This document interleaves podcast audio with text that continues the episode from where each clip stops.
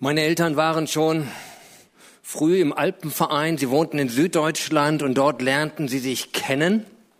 Äh, sie waren also immer wieder auf Bergtouren und so. Als meine Eltern dann irgendwann halt natürlich auch heirateten und ich dazu stieß, ähm, war, oder nicht nur ich, mein Bruder, so gehörte es zu unserer Familientradition schon zwei Urlaube im Jahr. Das ist cool. Aber nicht nur zwei Urlaube im Jahr, zweimal Bergurlaub im Jahr, im Winter Skifahren, im Sommer Bergwandern oder beziehungsweise dann später auch Bergsteigen.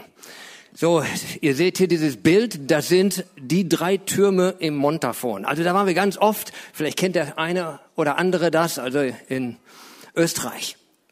Das war wunderbar, wie gang, meine Eltern nahmen uns dann so mit. Am Anfang waren es noch so diese kleineren Wanderungen, so auf die Hügel oder dann schon mal so auf einen kleineren Berg, die Mittagsspitze.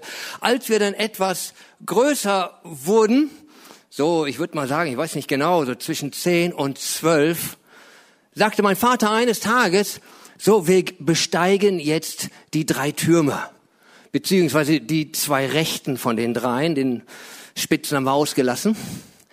Ich war ja noch gar nicht so alt. Wir können das nächste Bild mal sehen. So, es ist ein bisschen schlechte Qualität. Da rechts bin ich hier und da links auch mit meinem Bruder, mein Vater voran. Vor 43 Jahren ungefähr aufgenommen. Und ich irgendwie, manchmal prägen sich ja so gewisse Momente ein. Und ich erinnere mich an, an diesen Moment, so ähnlich wie wir es hier links sehen, vielleicht war es ja genau dieser Moment, wo ähm, wir loszogen, eigentlich ziemlich früh und wir hatten schon ja so einige Wanderungen hinter uns und wir mussten auch da oben dann zum Bauern Milch holen und so, so kleinere Gänge. Und plötzlich irgendwo auf der Höhe des Milchholens, wo der Bauer war, und ich denke, das ist ja eigentlich schon, wir haben ja schon ein Stück Strecke hinter uns. Und ich sehe diesen Berg da vor mir, diese drei Türme vor mir, und ich dachte, allen Ernstes, ich kleiner Dotz mit meinen kleinen Beinen soll heute auf die Dinger da hoch und wieder zurück. Ich, meine kleinen Beine sollen mich da hoch und runter tragen. Irgendwie dachte ich, ich weiß nicht, wie das gehen soll. Aber naja, immer Vater hinten an, immer, ich meine, er, ich hinter ihm oder neben ihm. Und wir gingen los und natürlich nicht zu einer großen Verwunderung. Ich kann euch sagen, wir haben es geschafft. Wir haben nicht nur den, wir haben verschiedene Berge bestiegen und es war immer ein Wahnsinnserlebnis, so einen Berg zu besteigen. Vielleicht hat das der eine oder andere schon gemacht, aber ich dachte, wenn du das in dem Alter machst, geht das noch mal gut ins Herz.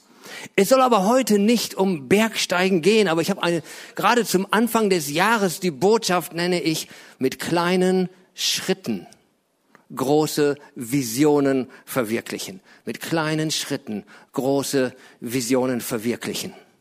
Wir fingen letzten Sonntag das Jahr an mit äh, der Jahreslosung Du bist ein Herr, der mich sieht. Und wir hörten von Abraham und Hagar und Ismael und äh, wir hörten ja auch gerade, das ist ja eigentlich alles nicht so ganz optimal gelaufen gewesen. Und letzten Endes, das war mehr so ein Plan B, der auch dann noch missglückt ist. Aber Gott war barmherzig da drin. Und Gott sagt, ich bin ein Gott, der dich sieht. Es ist auch gut zu wissen, auch bei uns, wenn wir nicht alle große Ziele gleich beim ersten Mal er erreichen, dann ist das nicht gleich over. So geht es diese Woche weiter. Wir gehen zurück zu Plan A. Was war denn die Verheißung Abrahams? Was war denn sein großes Ziel? Was war denn seine große Vision? Beziehungsweise, was war Gottes große Vision? Was war der Berg, das Ziel, was er erreichen sollte?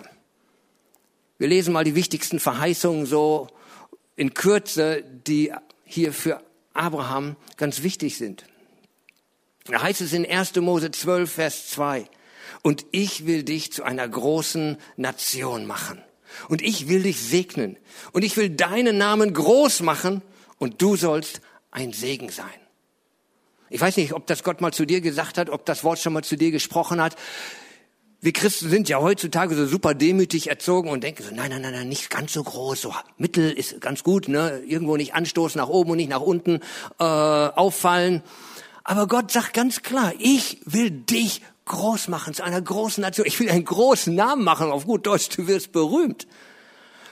Ähm, Ich weiß nicht, was in Abraham alles so abging, aber ganz offensichtlich hatte er Schwierigkeiten auch damit, das wirklich gleich so anzunehmen. Und vielleicht geht es uns ja auch, wenn Gott in dein Leben spricht und du denkst, äh, warte mal, bist du dir sicher, mit wem du redest? Ich kann das nicht.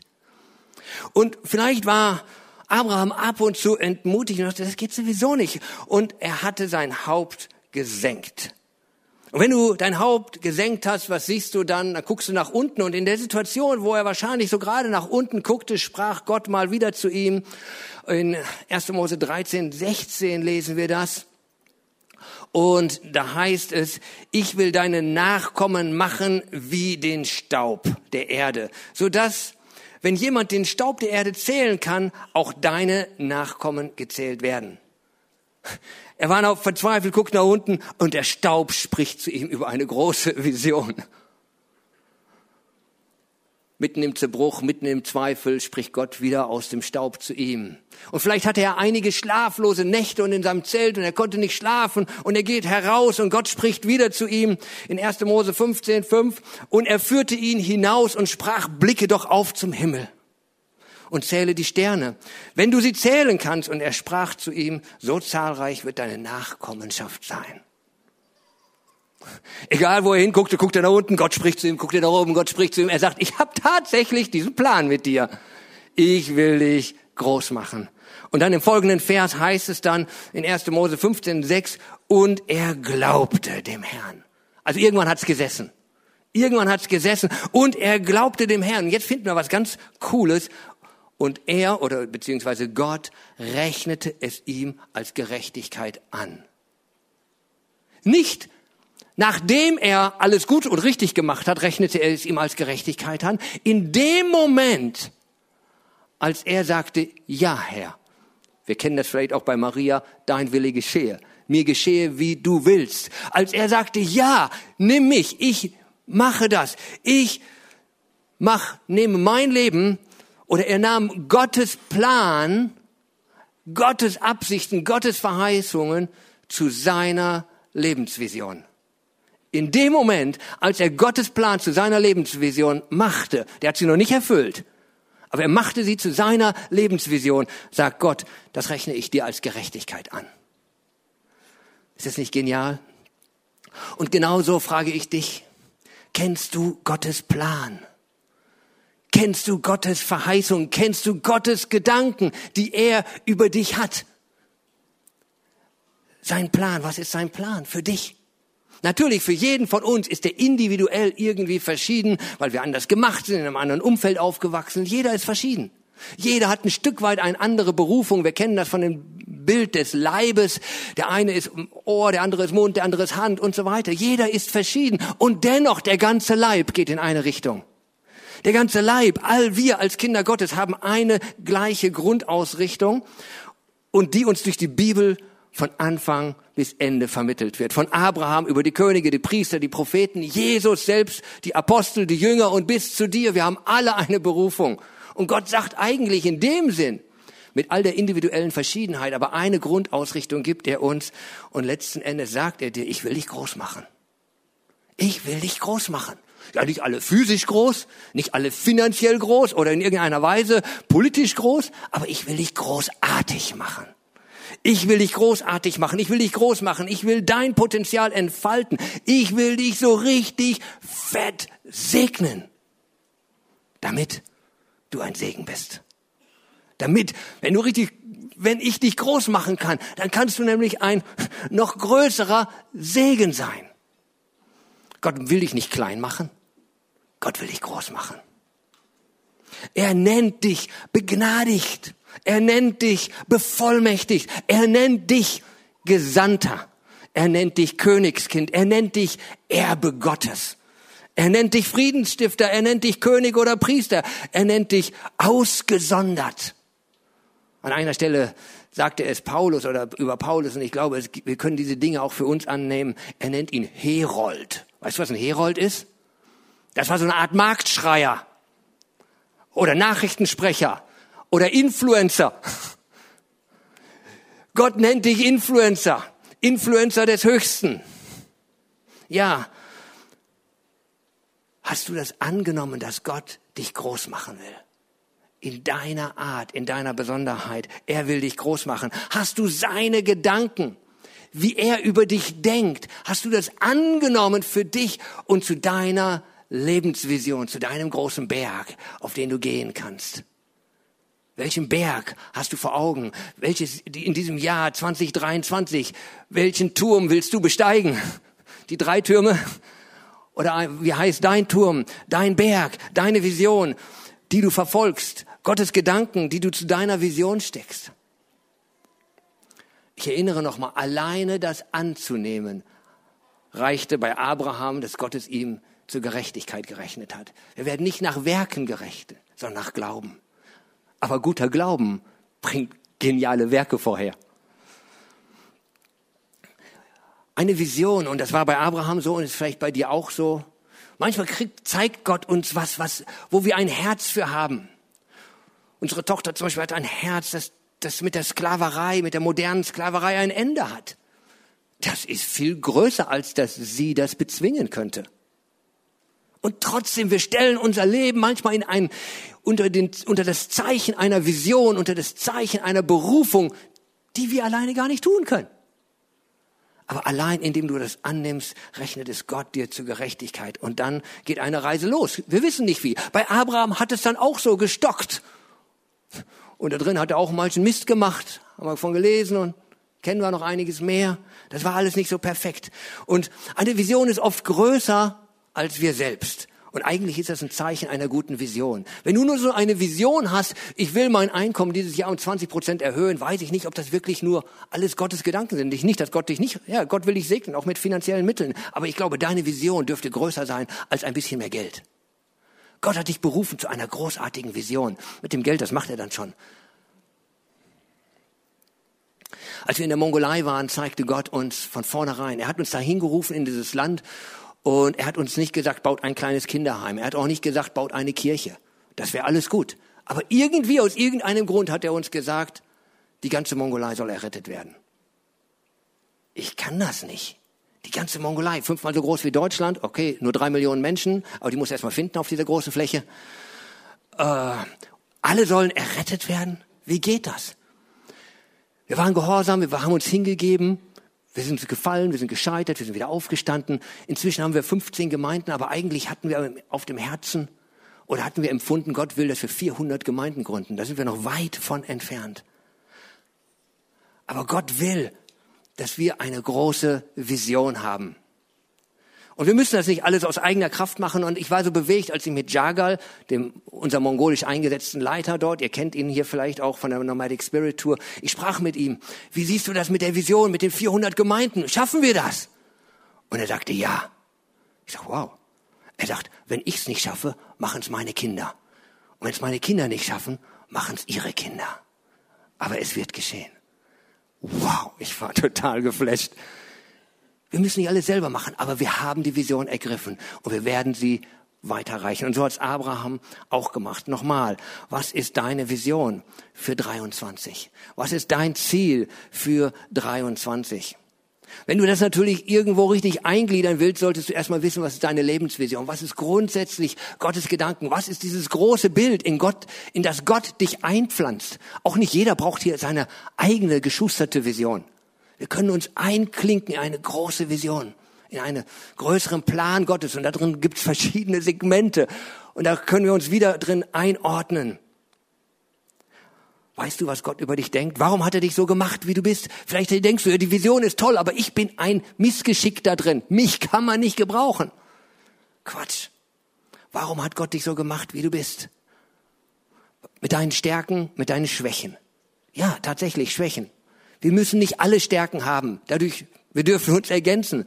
Und selbst wenn wir verfehlt haben, Abraham hat auch verfehlt, und selbst wenn Menschen sich an uns verfehlen und wir verletzt werden, abgeschossen werden, abgedrängt werden, ins Abseits geschoben werden, und es bleibt, wir denken es zumindest aus eigener Sicht halt so ein Haufen Asche, ein bisschen Dreck da übrig. Und damit soll Gott jetzt Vision und Geschichte bauen? Ich habe mal so einen Begriff gehört, ich weiß nicht, ob er jedem bekannt ist, Alchemist. Kennt ihr Alchemisten? Das ist aus der Geschichte heraus so. Man, ich weiß nicht, wie viel da wissenschaftlich äh, tatsächlich so ist, wie es ist, wie man sagt, dass es sei, oder wie, wie weit das inzwischen auch Sage geworden ist. Aber damals haben die Leute herausgefunden, wie man aus unedlen Metallen edle Metalle macht.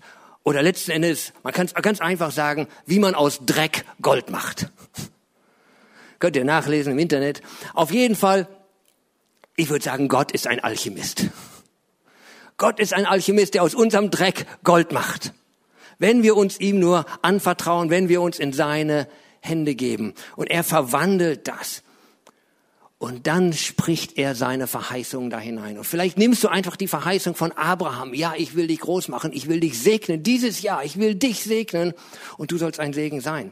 Aber es gibt noch viele andere Verheißungen. Und vielleicht hast du so einige Worte in der Zeit, wo du mit Jesus unterwegs warst, aufgenommen. Und du hast gemerkt, das war nicht nur irgendwie mal ein Vers für die stille Zeit. Heute und nächsten Tag ist was anderes dran. Da gibt es Verse, die sich durchprägen die sich immer wieder erinnern an einen ganz speziellen Dienst oder eine ganz spezielle Sache, wofür Gott dich einsetzen will. Da möchte ich dich ermutigen, dass du diese Verse nimmst und immer wieder hochhältst. Und dass es dir mit diesen Versen geht, wie Abraham, wenn er in den Staub guckt, dieser Vers spricht zu mir. Wenn ich in die Sterne gucke, dieser Vers spricht zu mir. Wenn ich nach rechts gucke, dieser Vers spricht zu mir. Ich möchte einfach noch ein paar Verse hinzufügen, Verheißungen, die dich vielleicht gerade auch ermutigen, wenn du vielleicht so nicht ganz sicher bist, ob das wirklich Gottes gute Gedanken über dich sind. Jeremia 29, 11 heißt es, denn ich weiß wohl, was für Gedanken über äh, was ich für Gedanken über euch habe, spricht der Herr. Gedanken des Friedens und nicht des Leides, dass ich euch gebe Zukunft und Hoffnung. Und wenn wir manchmal so richtig durch die Krisen gehen, wo wir denken, es Vision, hör auf damit. Ich bin froh, wenn ich durch die Krise komme. Da möchte ich dich ermutigen mit Jesaja 43, 2. Und da heißt es, wenn du durchs Wasser gehst, will ich bei dir sein. Und wenn du durch die Ströme gehst, sollen sie dich nicht ersäufen. Und wenn du ins Feuer gehst, wirst du nicht brennen und die Flammen, Flamme wird dich nicht versengen. Gott ist mittendrin. Und aus 1. Thessalonicher 5, Vers 24, treu ist er, Gott, der Herr, der euch ruft, ja beruft. Er wird's auch tun. Er wird's tun.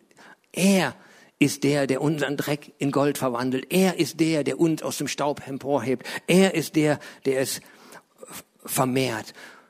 Ich möchte dich ermutigen, dass du dir gerade am Anfang des Jahres, und vielleicht hast du es schon getan, zwischen Weihnachten und Neujahr, so in der ersten Woche, das sind oft so diese Zeiten, und wenn du es nicht getan hast, dann tu es jetzt, dass du dir Gedanken machst und betest darüber, wie stellt sich das dar in meinem Umfeld? Was heißt das für mich in meiner Familie? Was heißt das für mich an meinem Arbeitsplatz? Was heißt das für mich in meinem sozialen Umfeld oder in der Kirche oder wo auch immer Gott mich hingestellt hat, praktisch?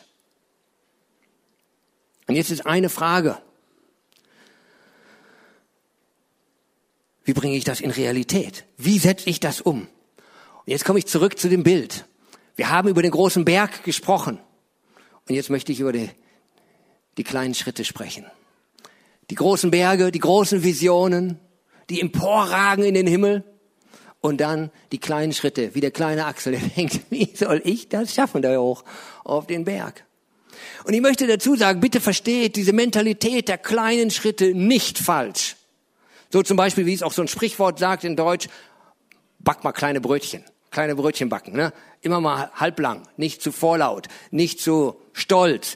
So eine falsche Demut, die eigentlich mehr geprägt ist von Minderwertigkeit als Demut und eine Rechtfertigung ist für Ineffizienz. Ich kann ja sowieso nichts. Eine Entschuldigung, ein Niedermachen. Ich bin unbedeutend, ich bin ein Nichts.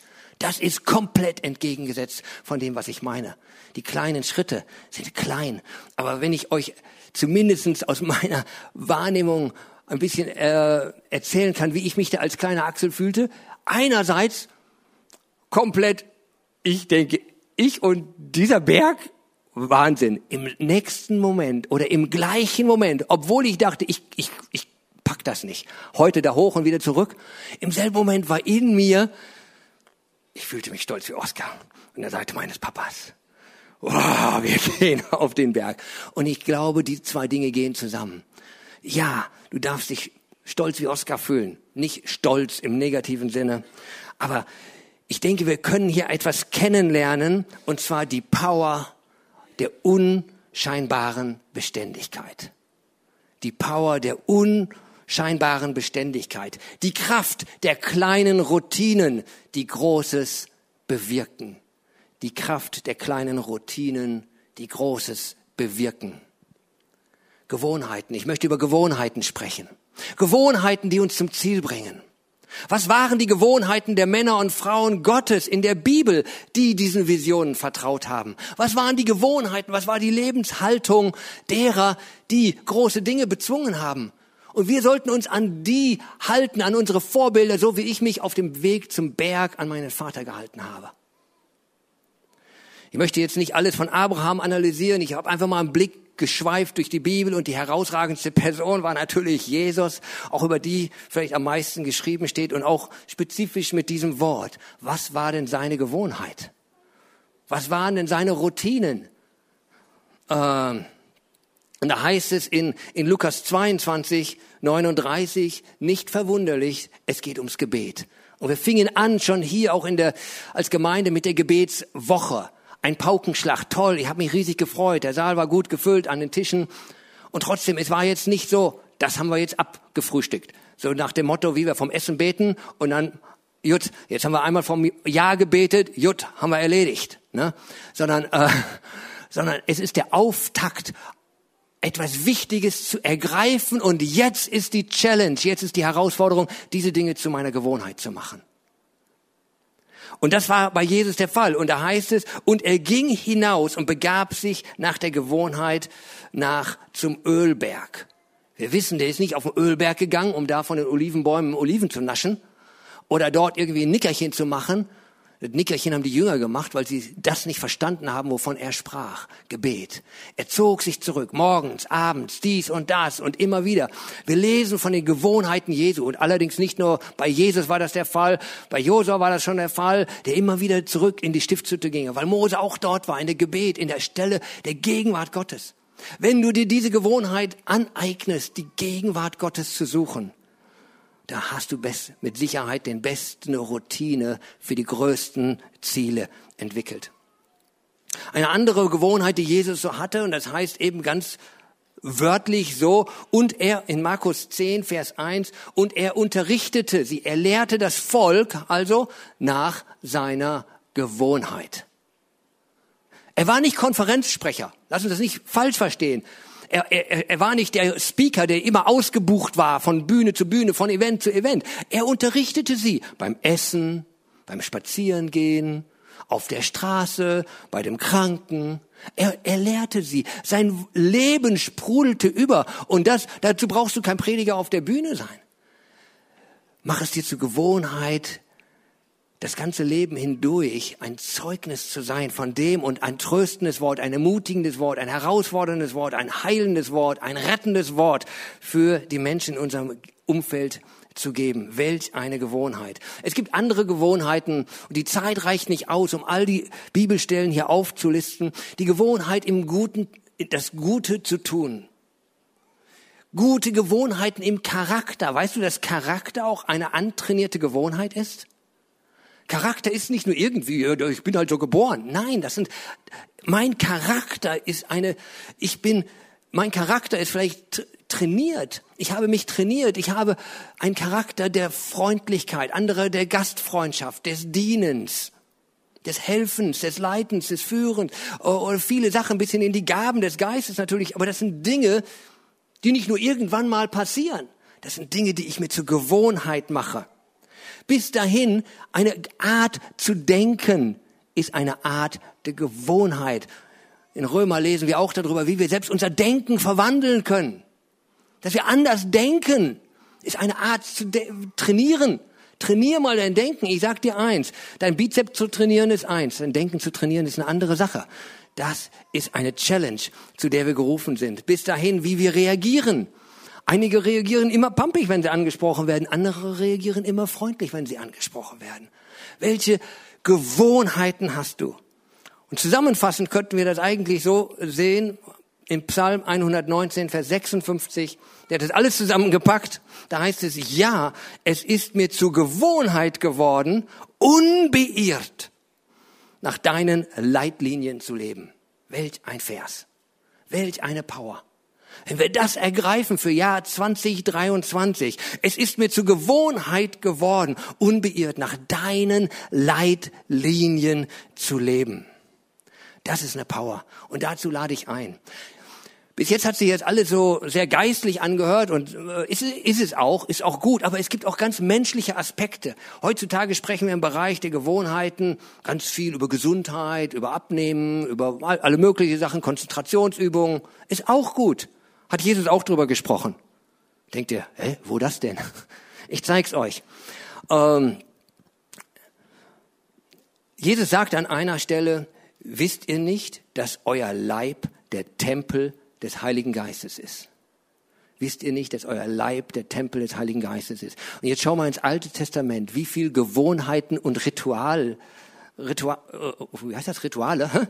Rituale es gab, diesen Tempel zu pflegen. Äußerlich und innerlich. Das geht hin bis zur Dekoration, also sprich, wie wir uns hier heute dekorieren, wie, wir uns anziehen, wie wir uns kleiden, wie wir uns pflegen, unsere Gesundheit, unsere mentale, unsere geistige, unsere emotionale Gesundheit, alles kannst du darauf übertragen. Und da gibt es viele gute Gewohnheiten. Im praktischen, wie im geistlichen, wie im mentalen. Und dazu lade ich ein. Alles kann zur Gewohnheit antrainiert werden. Je mehr gute Gewohnheiten du hast, ich möchte dir ein, ein, ein, ein Schlüssel sagen. Es gibt ja Menschen, die, die, die hassen Disziplin. Ne? So, Disziplin ist ein sehr abschreckendes Wort. Ich will dir sagen, wie du keine Disziplin mehr brauchst, indem du gute Gewohnheiten hast. Das einzige Problem ist, du brauchst etwas Disziplin, um die guten Gewohnheiten einzurichten. Aber wenn du diese guten Gewohnheiten hast, brauchst du dich nicht immer zwingen zu dem Guten. Du tust es einfach. Es ist deine Gewohnheit.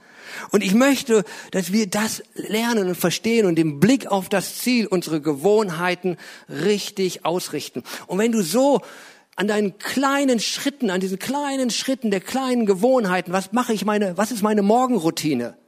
Wie gehe ich aus dem Bett? Was ist mein erster Gedanke? Was ist meine erste Blickrichtung? Gehe ich zu Gott? Was mache ich mit meinem Körper? Wie mache ich mich fit? Was ist meine Abendroutine? Und so weiter und so fort. Durch den Tag die kleinen Schritten. Lass uns die kleinen Dinge ausrichten auf das Ziel. Und wir sind wie auf Autopilot. Wie so ein Flugzeug auf Autopilot zum Ziel.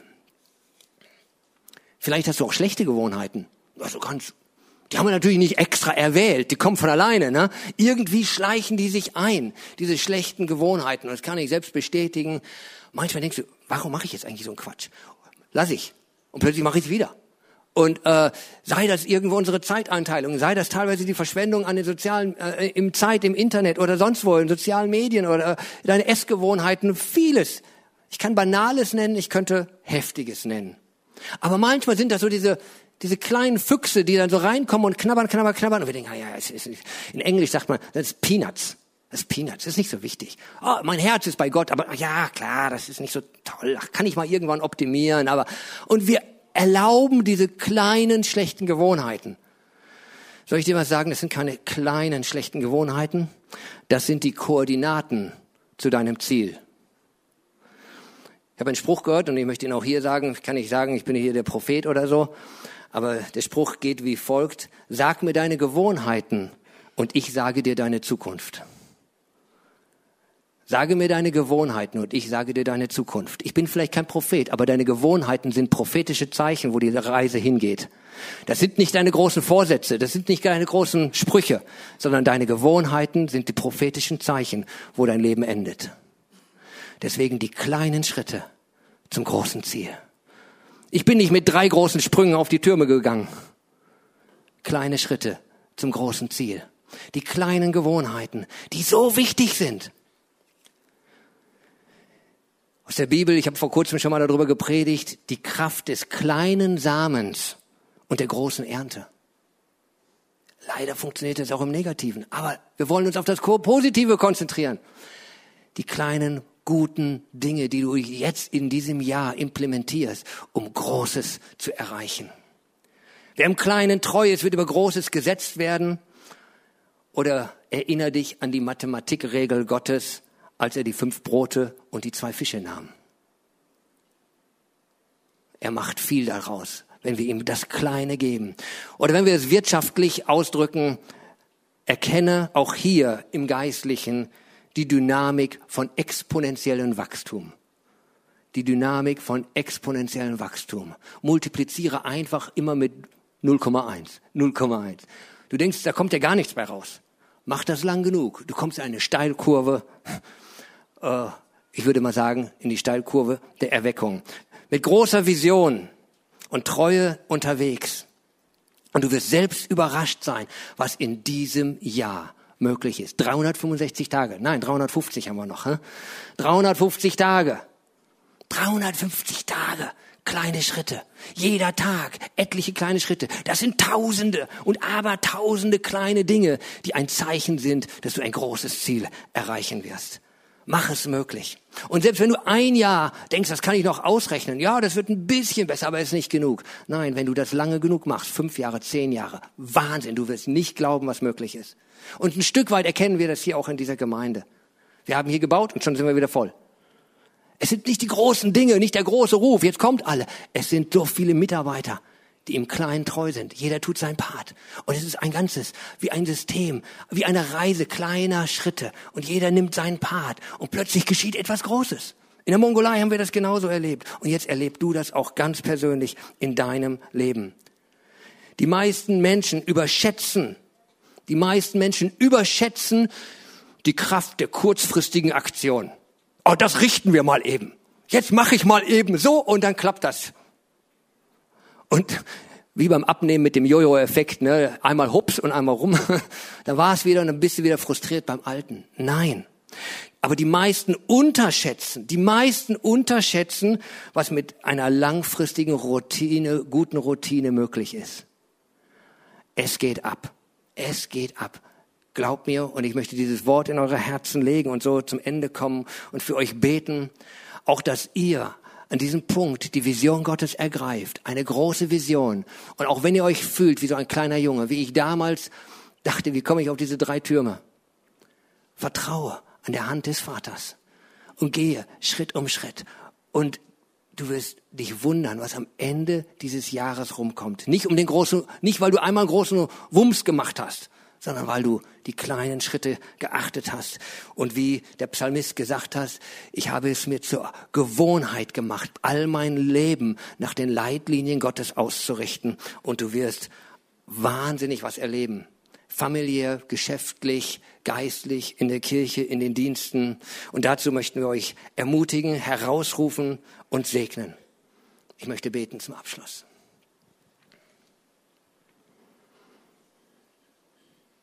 Vater, ich danke dir.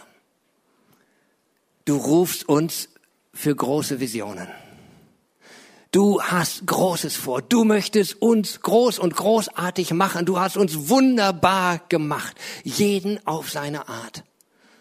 Und ich bete, dass am Anfang dieses Jahres wir dieses Geschenk, dieses Leben, dieses wertvolle Leben und diese wertvollen Gaben, die wir von dir empfangen haben, die wollen wir nicht unter den Scheffel stellen, das wollen wir nicht gering schätzen, damit wollen wir nicht nur 0815 weiter pöttern, sondern wir wollen es dir hingeben und in Treue, im Kleinen dir ergeben, dich liebend, verbunden und abhängig von dir sein und Großes erwarten, dass wir dieses Jahr großartige Visionen erfüllt sehen können. Ich danke dir dafür. Amen.